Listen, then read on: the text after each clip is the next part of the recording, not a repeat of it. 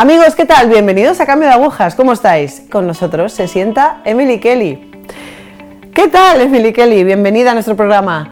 ¿Cómo estás? Puedes empezar presentándote un poco, diciendo de dónde eres, cómo era tu infancia. Claro, mi nombre es Emily Kelly y crecí en un lugar llamado Marshfield, Wisconsin, que está en Estados Unidos. Y crecí en, supongo, un hogar normal donde estábamos mis padres, una hermana pequeña y un hermano mayor. Y no estábamos muy unidos como familia. No pasábamos mucho tiempo juntos. Supongo que hacíamos cosas juntos, pero yo pasaba más tiempo, diría, fuera de casa porque yo no mantenía relaciones estrechas con los miembros de mi familia. Entonces mis amigos eran mi vida. Y pasaba mucho tiempo en sus casas o les invitaba a mi casa. Era mi entorno de amistades, donde estaba cómoda, donde yo recibía apoyo. Respecto a las cosas de la fe, pues era algo que nuestra familia hacía. Sí, rezábamos antes de cenar y de acostarnos y a veces íbamos a la misa los domingos. Así que era algo que hacíamos, pero realmente no era el corazón de nuestra familia, era algo que supongo que era normal en el día a día. ¿Y recibiste los sacramentos en el colegio o en la catequesis? Sí, fui a catequesis y recibí todos los sacramentos. Bueno, obviamente el bautismo, la primera comunión, la confirmación. Y sí, no era una gran parte de mi vida, sino simplemente algo que hacíamos. Y no creo que haya pensado nunca que fuera algo real. Supongo que siempre había creído en Dios, pero de alguna manera Dios era este personaje que era, no sé, había muchas reglas y yo tendría problemas si no seguía las reglas. Así que durante esta época de mi vida no veía a Dios como alguien amoroso, sino más bien como un, un, personaje crítico. Y no fue hasta que tenía unos 13 años que empecé a hacerme preguntas. Tenía un profesor que quería que hiciéramos preguntas y cuando yo tenía 14 años teníamos clases para la confirmación. y fue el año cuando salió La Pasión de Cristo en el cine. y toda nuestra clase de confirmación fue al cine y vio la película y creo que viéndola me pasó algo, porque de repente todo se volvió mucho más real. Era como, en vez de leer un libro de historia y dices, sí, sí, sí, bueno, eso pasó, estaba delante de mí. Y me di cuenta de que aunque yo era muy inocente hasta ese momento, me di cuenta de que yo había hecho eso. Y entonces Realmente creo que Dios me dio el don de la fe en ese momento. Luego fuimos a confesarnos directamente después y fue como mi primera vez.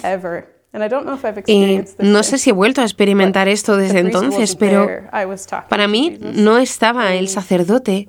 Yo estaba hablando con Jesús. Así que tuve un momento muy fuerte en la confesión también. Y creo que desde ese momento en adelante mi fe era mucho más fuerte yo sabía que Dios escuchaba cuando yo rezaba y como yo no era demasiado cercana a los miembros de mi familia, cuando pasaba por momentos difíciles, yo sabía que Dios me escuchaba cuando le rezaba y eso hizo que mi relación con Él se volviera mucho más fuerte. Pero yo era también alguien que se apegaba mucho al grupo de amigos por cómo fui creciendo. Ellos eran para mí un todo, ¿no? Y ninguno de ellos practicaba su fe para nada. Y para mí se volvió más difícil porque soy más bien una persona pasiva que se deja llevar. Se me volvió todo más difícil respecto a seguir la fe porque, sabes, ellos empezaron a salir de fiesta, a beber, cuando empezamos a ir a la universidad y todo eso. Yo me dejaba llevar fácilmente, simplemente seguía al grupo y no era una persona fuerte en ese momento. ¿Viste la pasión de Cristo y entonces modificaste algo en tu vida? Yo diría que lo único que realmente cambió después de ese momento, después de ver la pasión de Cristo, fue que yo sabía que Dios estaba ahí. Pero encontré muy difícil hacer cualquier otra cosa a la hora de practicar mi fe porque nadie más conocía lo que hacía. Y en ese momento mis padres realmente no iban a misa, no iban a la misa todos los domingos y no nos guiaban en cómo practicar nuestra fe.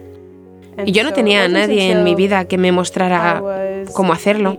Así que no fue hasta que yo tenía 18 años y estaba en mi último año de instituto que tenía un amigo.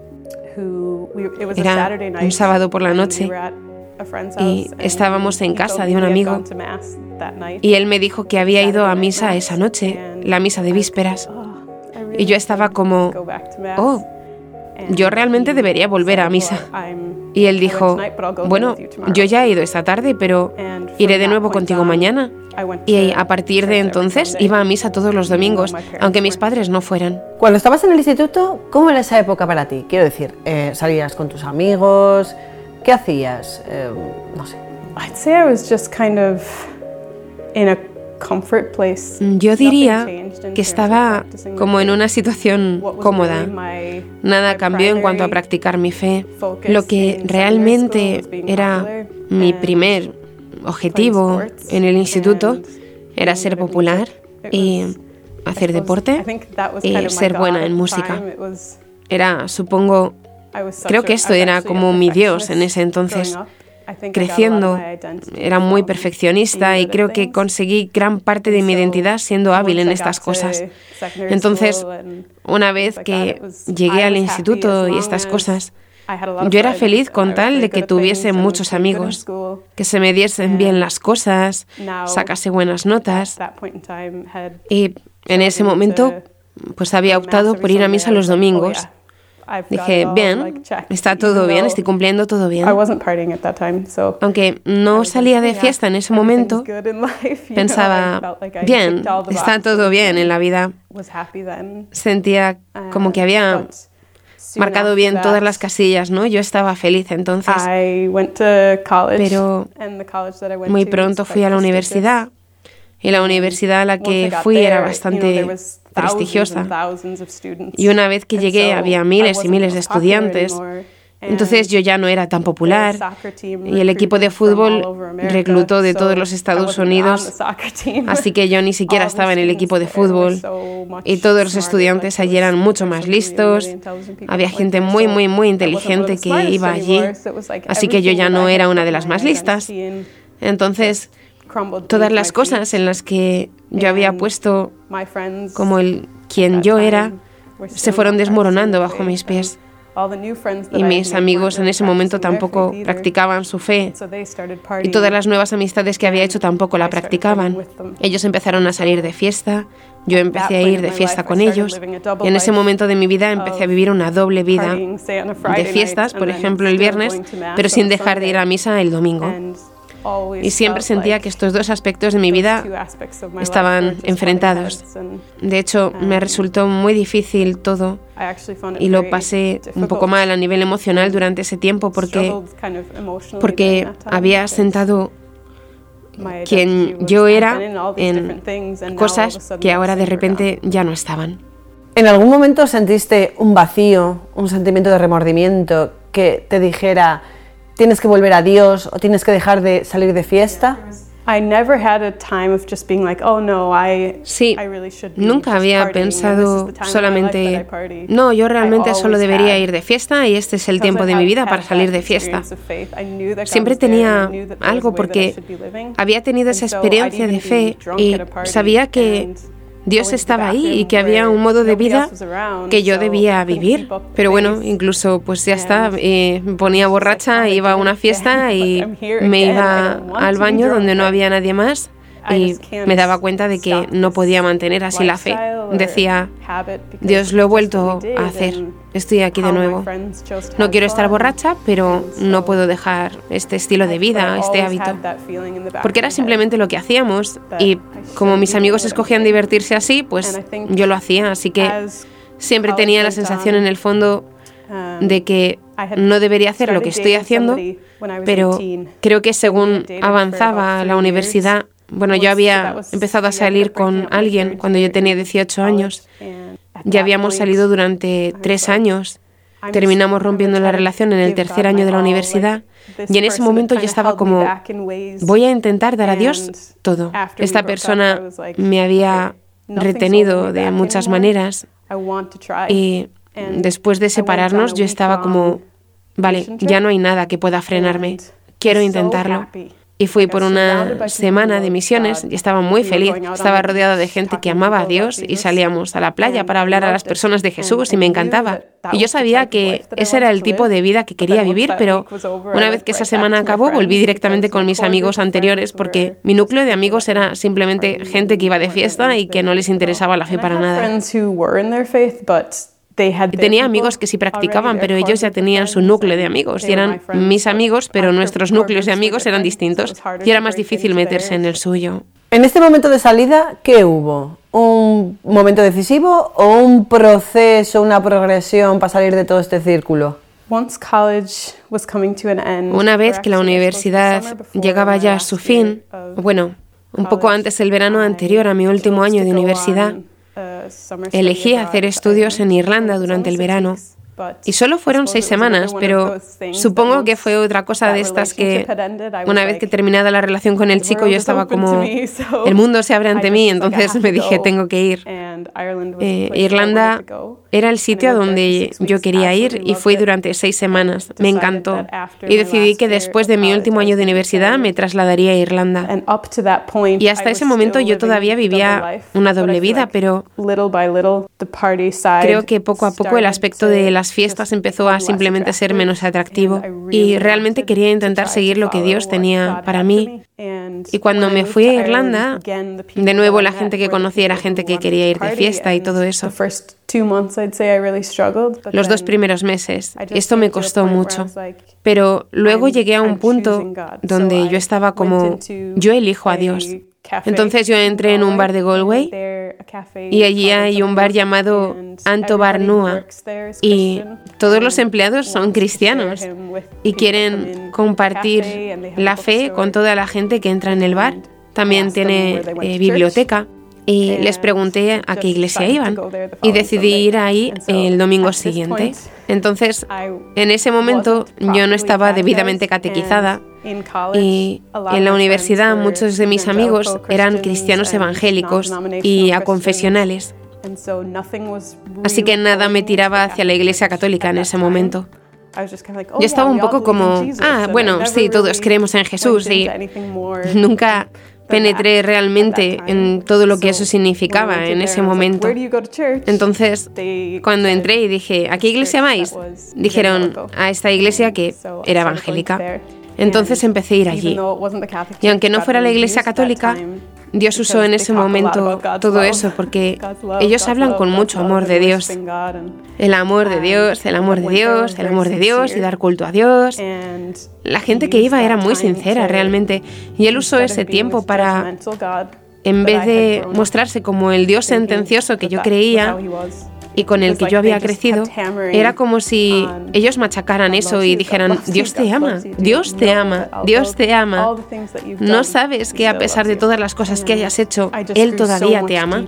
Y profundicé mucho más en mi fe con todo eso entonces. Fue un gran paso para ti ir a esos cultos evangélicos. ¿Es lo que realmente te hizo volver de nuevo a la iglesia? ¿O hubo otra razón, otro cuestionamiento en tu vida? There was one event hay un evento que se llama Night Fever, donde se expone el Santísimo y la gente, bueno, se, se, invita a la gente de la calle para encender una vela y poder rezar en presencia de Jesús. Entonces yo solía cantar en, en ese evento. Siempre había misa antes de que se empezara el evento. Entonces yo crecí católica y decía, claro, puedo ir a misa. Y pregunté a mi amigo que era católico algo sobre la comunión e ir a comulgar. Y él respondió a mi pregunta y luego me miró de nuevo y me dijo, ¿sabes que no puedes comulgar? Y hubo este desgarrón que se produjo en mi corazón. Pero esto, crecí con esto, es lo que conozco. Pero, sin embargo, no puedo y sé que no puedo recibir a Jesús. Pero en ese momento de mi vida no había pensado que la Eucaristía era Jesús. Entonces, Para mí fue un momento en el que todo chocaba y me ocurrían muchas cosas internamente. Y la iglesia donde yo iba en ese momento tenía comunión, entre comillas, pero se usaba zumo y pan. Los niños se acercaban para jugar con todo al final del culto. Y creo que durante ese año, esto fue más o menos, diría, dos o tres años de mi estancia en Irlanda, que todo esto ocurría en mi corazón. Empecé a pensar como esta iglesia no, no tiene los sacramentos. Y empecé a echar en falta los sacramentos. No tienen la confirmación. ¿Cuándo decides que quieres comulgar y qué es realmente? ¿Por qué estamos, no sé, por qué actuamos tan serios cuando eso no es Jesús? ¿Por qué estamos haciendo todo esto? Y me empecé a hacer todo este tipo de preguntas y entonces hubo un momento hacia el final de ese año que yo estaba tan quemada que por entonces ya estaba trabajando en ese bar y compartiendo mi fe y llevando retiros. y cantaba en el equipo de alabanza de esa iglesia y ayudaba con sus sesiones dominicales de catequesis para niños y lideraba un grupo de jóvenes yo sola todas las semanas y estaba tan quemada pero por alguna razón siempre quería sentarme en una iglesia católica. Y en mi cabeza decía, solo quiero ir a sentarme en una iglesia católica. Y estaba como, ¿por qué me quiero sentar en una iglesia católica? Lo pensaba y me decía, ¿iría a otra iglesia o otro edificio para estar allí y rezar? No, Ninguna parte de mí quería ir a ese edificio iglesia para rezar. ¿Por qué quiero sentarme en una iglesia católica? Y entonces empecé a tener todas esas preguntas en mi mente, como creo en la presencia real y fui e hice voluntariado a otro evento de Night Fever. Era el miércoles de ceniza y me decía, miércoles de ceniza es otra cosa que esta iglesia no tiene. Y hay tanta belleza en el calendario de la iglesia y todas estas cosas y no sé, recuerdo tener que decir a mi compañero, íbamos de dos en dos para salir a la calle juntos para invitar a la gente a entrar en la iglesia. Y le dije, solo necesito entrar y rezar. Y tuve que sentarme y decir, Dios, ¿tú quieres que vuelva a ser católica? Y sucedió mucho en mi corazón. Tuve que llegar a un acuerdo si creía en la Eucaristía o no. Al final todo se redujo a eso. Y fue quizá un mes o dos después que yo fui a un retiro y decidí confesarme y volver a la iglesia totalmente. Y desde entonces lo he estado. ¿Cómo fue la experiencia de la confesión en el retiro? A ver, yo no estaba segura de si iba a confesarme o no. Era una especie de diálogo entre Dios y yo. Como fui con un amigo y su novia y yo estaba como... ella no tiene intención de confesarse. Entonces, si ella se confiesa, yo iré. Y estábamos en adoración y ella se gira y me dice en voz baja, me voy a confesar. Y yo, yo también. Así que fuimos, me confesé con un sacerdote muy majo y fue, no hubo ningún juicio. La aceptación fue total uh, y doy gracias a Dios por ese sacerdote. ¿Puedes contarnos un poco cómo está tu vida ahora que has vuelto a la Iglesia Católica? ¿Dónde estás ahora? ¿Qué haces? ¿Cómo te sientes? Desde que volví a la iglesia he podido ver tanto su belleza y me encanta la riqueza de la historia de la iglesia um, y he continuado haciéndome preguntas y realmente aprendiendo sobre lo que creo. Porque cuando creces haciendo algo, lo haces simplemente porque sí y realmente no piensas, vale, soy católica porque creo esto y lo otro. Entonces, desde ese momento He tenido que hacerme las preguntas y encontrar las respuestas. He disfrutado realmente el proceso de ver la riqueza de la iglesia y he descubierto cómo usar mis dones en la iglesia católica, el cantar en la misa. Sí, ahora educando a mis hijos en el amor a los santos y también la riqueza del cuerpo de Cristo. Los santos, sí, todo. Una última pregunta. Sé que hay mucha gente que nos estará viendo que tiene un pie en la iglesia y un pie en el mundo, que sigue una doble vida, ¿vale? ¿Qué le dirías a esta gente? That's a good question. Buena pregunta. have to choose Diría que tienes que elegir, because porque no puedes auténticamente vivir para Dios si estás viviendo también para el mundo. Podemos vivir en el mundo, pero si te dejas embaucar tanto que no puedes seguir a Dios lo mejor que puedes, entonces tienes que dejar algo atrás so much more free for y eres mucho más libre al hacerlo. Porque freedom Hay mucha libertad en elegir a Cristo y hay muchas maneras más de divertirse que um, glorifican a Dios. Y cuando vives una doble vida, no puedes ser totalmente libre. Y es tan fácil dejarse engañar. Tienes que seguir recordándote cuánto necesitas a. Jesús, porque es fácil dejarse llevar. Y de alguna manera tienes que elegir a personas que te ayuden a permanecer en ese camino de santidad, porque no lo puedes hacer solo y necesitas una comunidad. Y necesitas amigos que te empujen, impulsen hacia la santidad, ¿no? Porque si no tienes eso y dependes solo de ti y sabes que tienes una personalidad más bien pasiva como yo, es muy fácil entonces ir hacia la mediocridad en vez de hacia la santidad. Emily, muchísimas gracias por, por tu testimonio y va a ayudar a muchísima gente. Gracias de verdad por haber estado hoy aquí. You're welcome. De nada. Pues amigos, esta sociedad, esta vida loca que llevamos, nos manda muchísimas veces elegir. Elegir entre, bueno, cosas que nos convienen o cosas que no nos convienen pero que nos vienen bien económicamente, amigos que pues igualmente no nos conviene pero por nuestra razón social, mm, bueno, pues parece que quedan bien. Y nos manda a elegir entre Dios y lo que no es Dios. Claro, cuando elegimos a Dios nos tenemos que dar cuenta de que implica una serie de compromisos, pero luego el fin, la meta, es la gracia del Señor, ¿vale? Es estar allí, es la santidad. Entonces, yo creo que la elección está clara, aunque nos cueste, aunque sea difícil, elegir a Dios. Y siempre en una comunidad, en un grupo de referencia, no, no solos, ¿vale?